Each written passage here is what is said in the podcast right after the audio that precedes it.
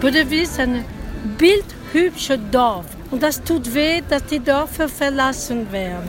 Ja, wir sind halt wirklich an dem Ort, wo man wirklich weiß, okay, wenn wir den Kohleausstieg nicht äh, voranbringen, dann kann das hier alles in ein paar Jahren weg sein. Und das ist schon echt bemerkenswert, finde ich, vor allem auch bei der Schönheit des Dorfes hier. Und wir sagen als Klimacamp, wir müssen jetzt aus allen fossilen Energieträgern sofort aussteigen. Wir stehen da in einer globalen Verantwortung als eines der reichsten Länder.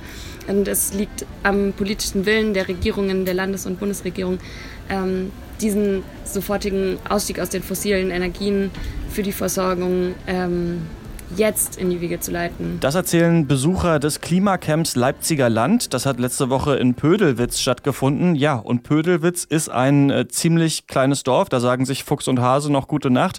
Und das liegt äh, vor allem daran, dass da nur noch knapp unter 30 Menschen leben. Was diese Menschen eint, ist, dass sie alle bleiben wollen in Pödelwitz, in ihrer Heimat.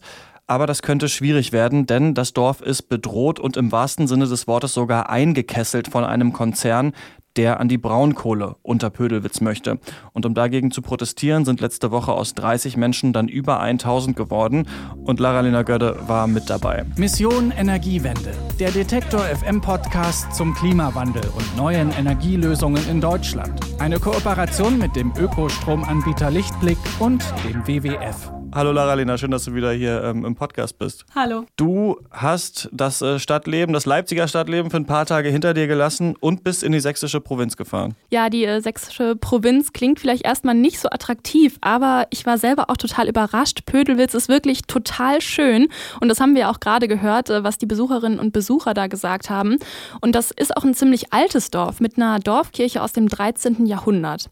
Und was man aber auch merkt, wenn man mal durch Pödelwitz schlendert, es ist wirklich wirklich total ausgestorben und an den meisten Häusern hängen so Schilder, wo drauf steht, betreten verboten Eigentum der Mibrak. Okay. Und das ist auch eigentlich gleich der Knackpunkt, weil obwohl Deutschland eigentlich aus der Kohle raus möchte, ähm, hat die, will die Mitteldeutsche Braunkohle AG, kurz Mibrak, ihre, ihr Abbaugebiet ausweiten und möchte auch an die Kohle unter Pödelwitz. Also das Dorf platt machen und dann aber auch vorher natürlich die Leute umsiedeln. Und konkret sieht es dann so aus, dass die Mibrak den Menschen in Pödelwitz Geld geboten hat, dass die dann freiwillig wegziehen. Wie viel war das so? Na, das kommt eigentlich ganz auf das Grundstück an, also auf die Grundstücksgröße, aber so um die 75.000 Euro waren da dann auch, äh, glaube ich, durchaus drin. Und klar, die Leute sind letztendlich freiwillig gegangen, aber die Mibrak hat vorher Angst vor Lärm und Staub geschürt und ja, da wollten halt die meisten Leute einfach freiwillig schon vorher gehen. Ich kenne das ja schon so ein bisschen von so Dörfern in Sachsen auf dem Land oder auch Brandenburg, ähm, dass da viele mittlerweile auch ausgestorben sind. Aber das, was du jetzt erzählst, klingt nochmal nach irgendwie einer neuen Qualität, nach so einem richtigen Geisterdorf. Wie fühlt sich das an, wenn man da vor Ort ist? Stelle ich mir irgendwie ganz schön creepy vor. Ja, ein bisschen traurig vielleicht, ne? Also ich kann ja mal meinen ersten Eindruck schildern und der war, als ich mit dem Rad von, vom Bahnhof in Neukieritsch nach Pödelwitz gefahren bin. Pödelwitz selber hat gar keinen Bahnhof. Das, äh, ich glaube, da gibt's nur eine Bushaltestelle, wo irgendwie so einmal am Tag ein Bus lang fährt oder so. Und ähm, da sieht man von weitem eigentlich erstmal diesen Tagebau Vereinigtes Schlehenhain, also eine riesige Abbaugrube mit Kränen und Baggern und Förderbändern ohne irgendeinen Baum oder irgendwas Schönes. Und dann ist da dieses, diese winzige Insel mit ganz vielen Bäumen und eine Handvoll Häuser, wo der Kirchturm aus der Mitte aufragt. Und irgendwie war das schon fast so ein rührender Anblick, fand ich, weil diese, diesem Dorf wirklich von allen Seiten so quasi zu Leibe gerückt wird. Und ähm, dann im Dorf selbst war es natürlich ausgestorben, allerdings sehen die Häuser auch gar nicht mal so verlassen aus. Also da waren teilweise noch Gardinen an den Fenstern und da stehen Trockenblumen auf den Fensterbrettern.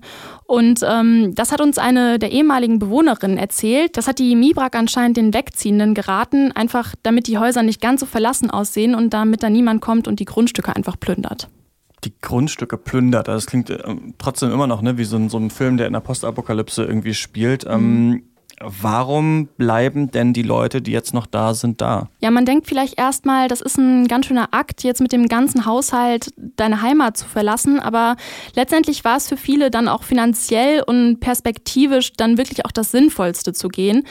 Ähm, die Pödelwitzer, die jetzt noch da sind, die wollen halt wirklich da bleiben und ihre Heimat nicht verlassen. Und wir von dem Klimacamp hatten auch eine ganz interessante Führung von einer ehemaligen Pödelwitzerin. Die war vielleicht so um die 30 und die hat erzählt, wie sie in ihrer Kindheit in Pödelwitz, äh, wie sie die erlebt hat und dass sie zum Beispiel früher da Brombeeren mit ihrem Opa gepflückt hat, wo jetzt halt die Braunkohle abgebaggert wird.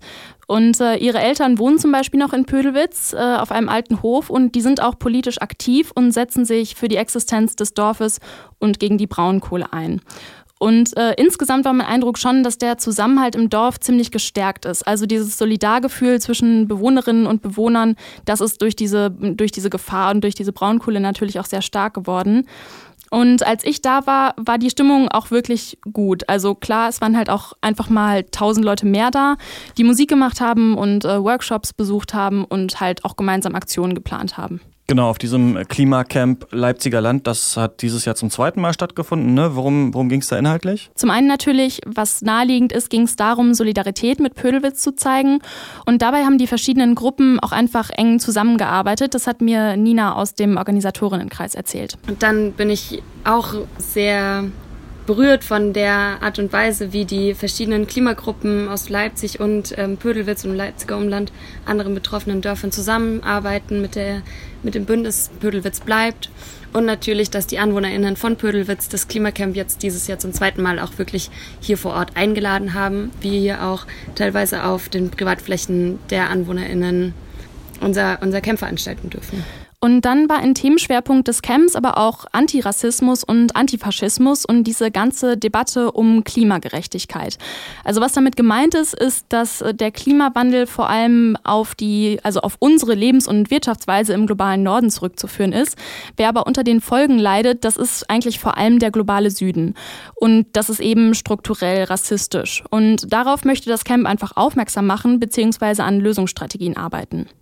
Und dafür gab es dann Workshops und Arbeitsgruppen, wo es dann zum Beispiel darum ging, wie man jetzt ganz konkret mit Klimawandelleugnern reden kann. Jetzt, wo die Klimakrise irgendwie in den öffentlichen Diskurs so stark gerutscht ist, wollten wir als Teil der Klimagerechtigkeitsbewegung diesen Gerechtigkeitsaspekt und die globale Perspektive nochmal stärker hervorheben und uns ähm, ganz klar mit Rassismus und den Rassismen in unserer kapitalistischen Wirtschaftsweise beschäftigen, mit Extraktivismus, also nicht nur über Kohlenstoffdioxidausstoß, sondern auch über die Quellen und die ökologische und auch soziale Ausbeutungsmechanismen, die dahinter liegen. Wenn wir jetzt schon über ein Klimacamp reden, dann kommen einem ja direkt so die Bilder in den Kopf, die man vielleicht auch von Ende Gelände irgendwie kennt, dass Leute irgendwie sich, ich weiß nicht, irgendwo anketten oder weggezerrt mhm. werden oder dass es halt Konfliktpotenzial gibt und auch mit der MIBRAC gerade kann es ja auch zu kritischen Situationen kommen. Wie hast du das da empfunden? Da war das äh, Klimacamp eigentlich relativ äh, unschuldig, würde ich jetzt mal so sagen, mhm. also relativ unradikal.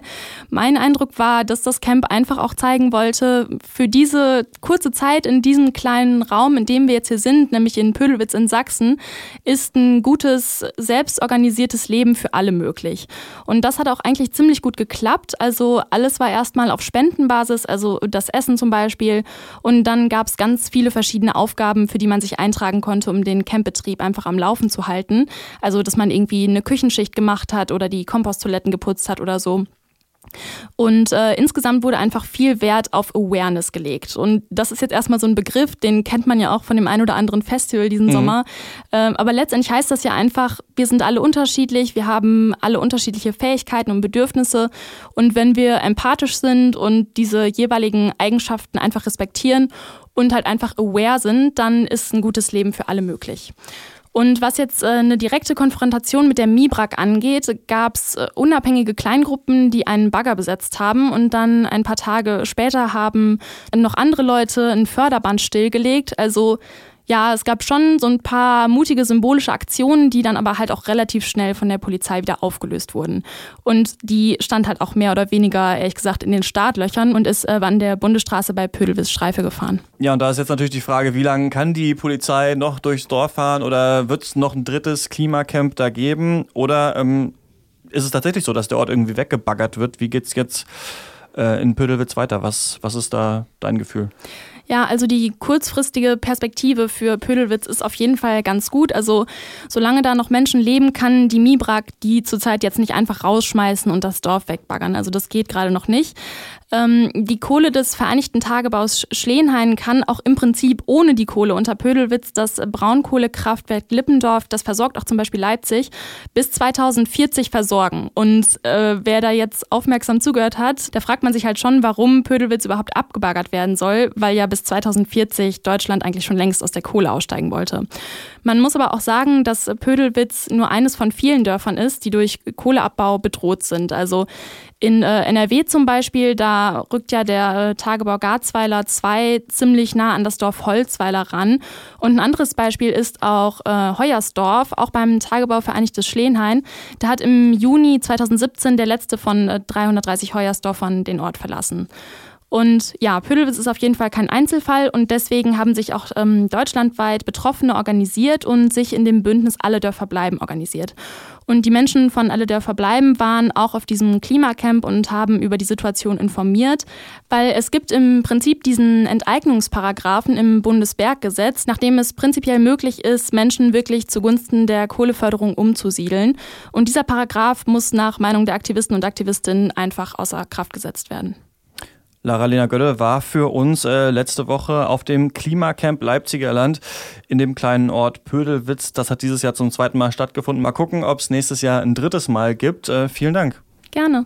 Nächste Woche sprechen wir bei Mission Energiewende über ein ganz anderes Thema. Aus Pödelwitz äh, bewegen wir uns nach Berlin, beziehungsweise hat das meine Kollegin Eva Weber gemacht und ist da Roller gefahren. Diese kleinen äh, E-Roller, die mittlerweile überall rumstehen. Manche sagen, die vermüllen ja mittlerweile schon die Städte. Andere wiederum behaupten, dass das eigentlich ja ein ganz cooles Projekt der Energiewende ist, dass eben Leute, die vorher Auto gefahren sind, jetzt vielleicht mit so einem E-Roller unterwegs sind.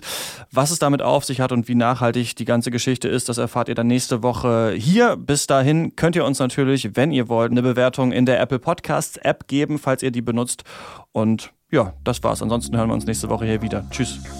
Mission Energiewende, der Detektor FM Podcast zum Klimawandel und neuen Energielösungen in Deutschland. Eine Kooperation mit dem Ökostromanbieter Lichtblick und dem WWF.